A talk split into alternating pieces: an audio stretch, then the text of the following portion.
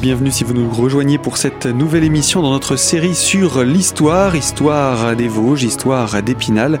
Et euh, eh bien pour euh, l'approche que nous faisons aujourd'hui avec le 18e siècle, ce sera même un petit peu d'histoire de France dont on va parler avec notre invité Jacques Grasser. Bonjour. Bonjour. Je rappelle que vous êtes agrégé d'histoire et avec vous, eh bien nous parcourons les siècles. Nous avons commencé avant l'époque romaine, enfin autour de l'époque romaine, avec les premières traces qu'on a retrouvées sur notre département d'une présence, de vie, de, de, construction, etc. Nous abordons maintenant le XVIIIe siècle et il s'en est passé des choses.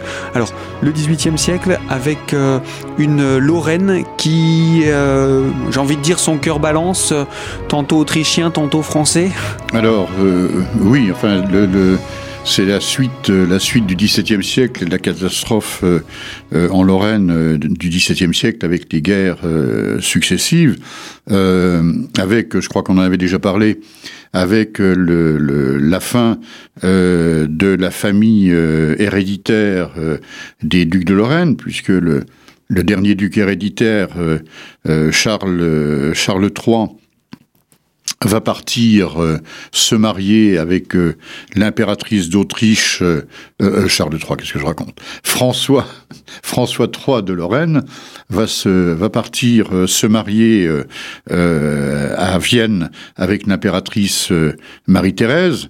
Donc il monte aussi sur le trône impérial avec cette nouvelle dynastie qu'on appelle depuis la dynastie des, des Habsbourg-Lorraine.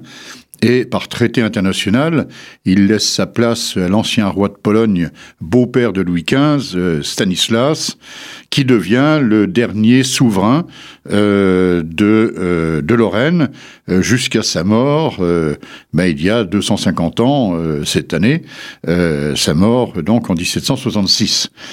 Et donc, à la suite de cela, avec les traités internationaux qui avaient été signés dans les années 1730 avec l'arrivée de, euh, de Stanislas, la Lorraine est réunie euh, à la France. Donc la Lorraine est réunie à la France automatiquement le 23 février 1766 euh, par traité international à la mort de, de Stanislas.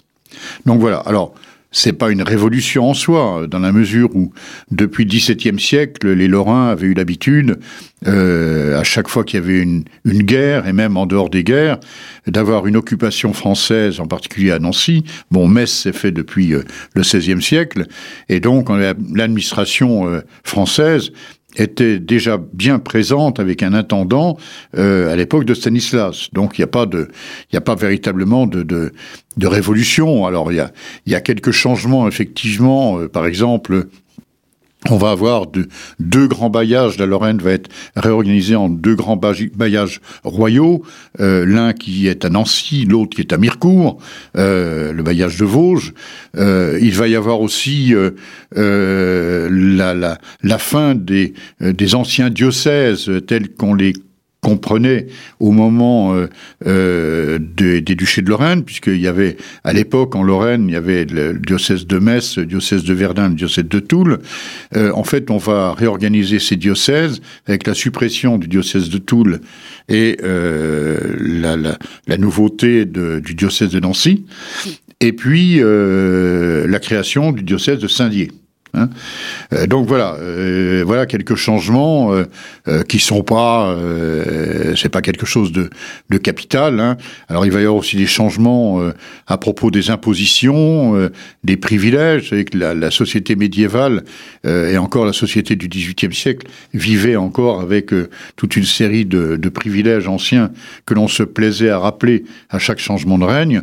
Donc il est certain que l'arrivée de l'administration française va euh, amener euh, un certain nombre de nouveaux impôts. Euh, il va falloir s'y habituer. Et d'ailleurs, dans les cahiers de doléances au moment de la, de la Révolution, je vois en particulier celui d'Épinal, on va réclamer effectivement de rétablir un certain nombre de, de privilèges, privilèges anciens. Voilà. Mais il n'y a pas en soi de, de véritable, de véritable révolution. Alors c'est vrai que ça va toucher quand même certaines institutions. Par exemple, À Épinal, on avait depuis 1668, si j'ai bonne mémoire, euh, l'arrivée d'un, oui, l'arrivée d'un de, de, de, jésuites euh, qui euh, vont créer un collège, un collège de jésuites.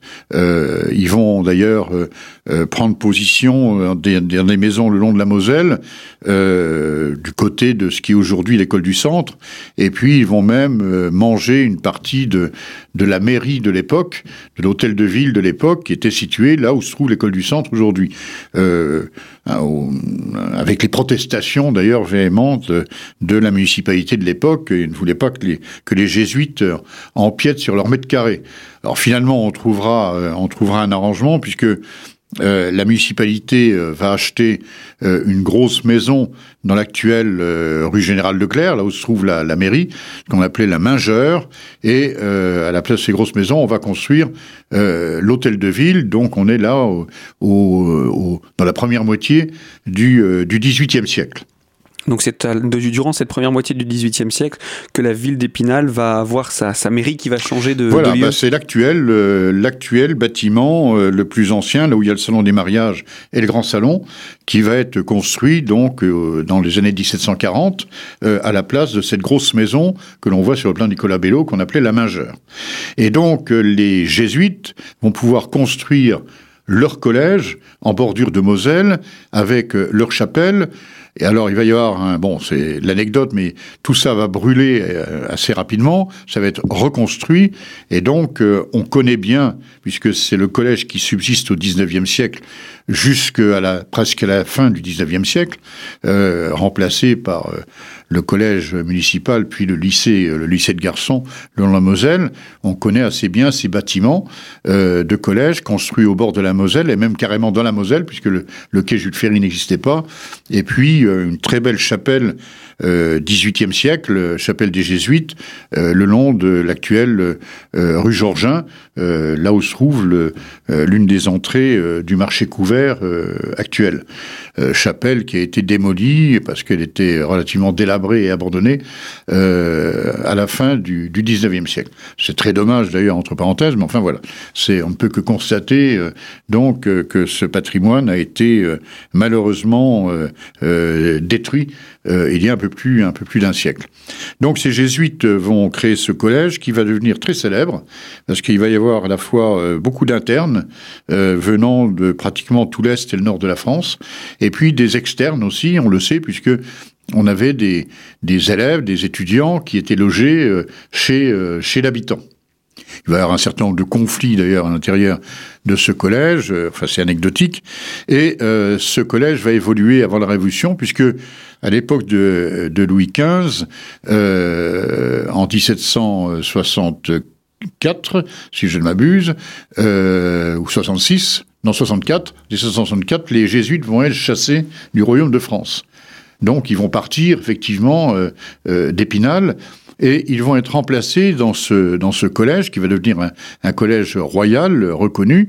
ils vont être remplacés par euh, des prêtres, euh, des prêtres séculiers et des laïcs. Euh, seulement le problème, c'est que ça coûte cher. L'enseignement est quasiment gratuit à cette époque-là. ça coûte cher à la municipalité.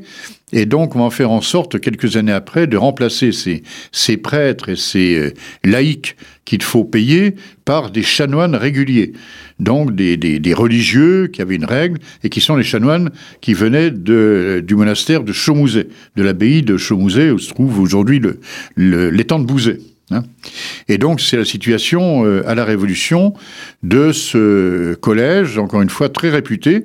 Euh, entre parenthèses, on sait euh, par, par exemple par les registres de mariage hein, qui étaient tenus par le clergé jusqu'à la Révolution, on sait que dans le nord de la France, dans l'est de la France et à Paris, 80 à 90% des hommes savent lire et écrire, et plus de 50% des femmes contrairement aux autres régions de France où les statistiques sont beaucoup plus faibles, ce qui montre bien qu'il y avait effectivement un enseignement de qualité qui était donné dans ces régions périphériques et puis évidemment euh, à Paris. C'est on parle là des jésuites, mais à côté de ces jésuites, il y a toujours euh, l'ordre des chanoinesses, il y a toujours euh, ah ben également oui, bien sûr, Il y a toujours euh, d'autres d'autres ordres religieux. Alors les chanoinesses dont on a déjà parlé, dont on reparlera peut-être encore, pour célébrer leur fin cette fois au moment de la Révolution. mais aussi il y avait des un monastère de Capucins qui était ben, à l'emplacement de ce qui va devenir ensuite l'hôpital Saint-Maurice et aujourd'hui l'hôtel des impôts. Euh, il y a à la place du marché couvert, en face de l'actuel théâtre, euh, le théâtre qui avant d'être théâtre était, euh, c'était à cet emplacement-là la grange aux dîmes des Chanonnais, c'est-à-dire c'est là où les paysans amenaient la dîme, hein, donc le dixième des récoltes, une grange qui était remplacée par le, le théâtre à l'époque du Premier Empire.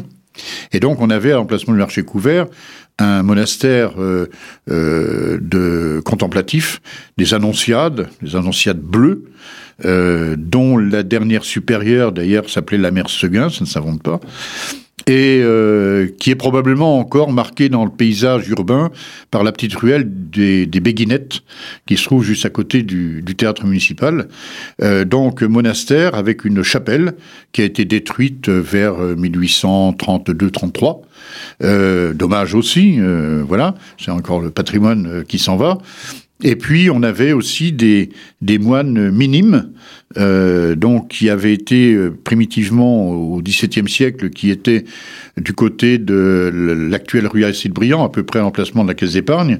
Puis ensuite, après la guerre de 30 ans, le monastère étant détruit, ils vont s'installer dans l'actuelle, sur l'actuelle rue Ruelle-Ménil, avec l'arrière de ce monastère bah, dans l'actuelle rue des Minimes, qui s'appelait à l'époque rue derrière, c'est-à-dire derrière les Minimes. Hein. Et puis enfin, il y avait la congrégation Notre-Dame, euh, donc euh, qui avait été euh, créée au XVIIe siècle, à la suite de la mère Alix Leclerc, qui est originaire de Remiremont, disciple de, Pierre Fourier, de Matincourt. Et si Pierre Fourier s'est occupé de, des écoles rurales de garçons, Alix Leclerc a créé la congrégation Notre-Dame pour l'enseignement des petites filles et des jeunes filles. à Paris, par exemple, c'est l'actuel couvent des oiseaux. Hein. Donc, euh, Congrégation Notre-Dame, euh, qui a donné euh, ensuite renaissance au XIXe siècle avec l'institution Notre-Dame rue, rue hein, qui existe toujours. Hein. Mais il n'y a plus de, il a plus de religieuses. Alors tous ces ordres-là, justement, comment ont-ils accueilli l'arrivée des jésuites? Est-ce qu'il y a eu des, conflits, des tensions? Est-ce qu'on non, parce que les, jésuites, c'est un ordre qui est quand même un peu, un peu spécifique, hein, euh, qui a une organisation euh, hiérarchique euh, très forte, et puis qui chacun s'occupe de ses affaires, en fait. Tous ces ordres-là ont des objectifs différents. les jésuites, c'est un ordre missionnaire et un ordre enseignant. par conséquent, il fait d'ombre, d'ombre à personne. Mmh. Il est certain que, alors sans rentrer dans les détails, il est certain qu'en en fonction des personnalités des uns et des autres, il pouvait y avoir éventuellement des, conflits, mais c'est pas quelque chose de majeur. Voilà, donc un, ordre monastique supplémentaire s'est installé euh, dans les Vosges et plus précisément euh, à Épinal à ce moment-là. Voilà. Euh, Jacques Grasser, je rappelle, vous êtes agrégé d'histoire. Avec vous, nous parcourons les siècles pour cette série d'émissions Histoire des Vosges, Histoire d'Épinal. Et je vous invite à nous retrouver dans une prochaine de ces émissions pour poursuivre autour de ce 18e siècle, juste en amont de ce qui va être la Révolution française qui s'approche à grands pas, ou du moins dont on s'approche à grands pas. Alors à très bientôt sur nos ondes.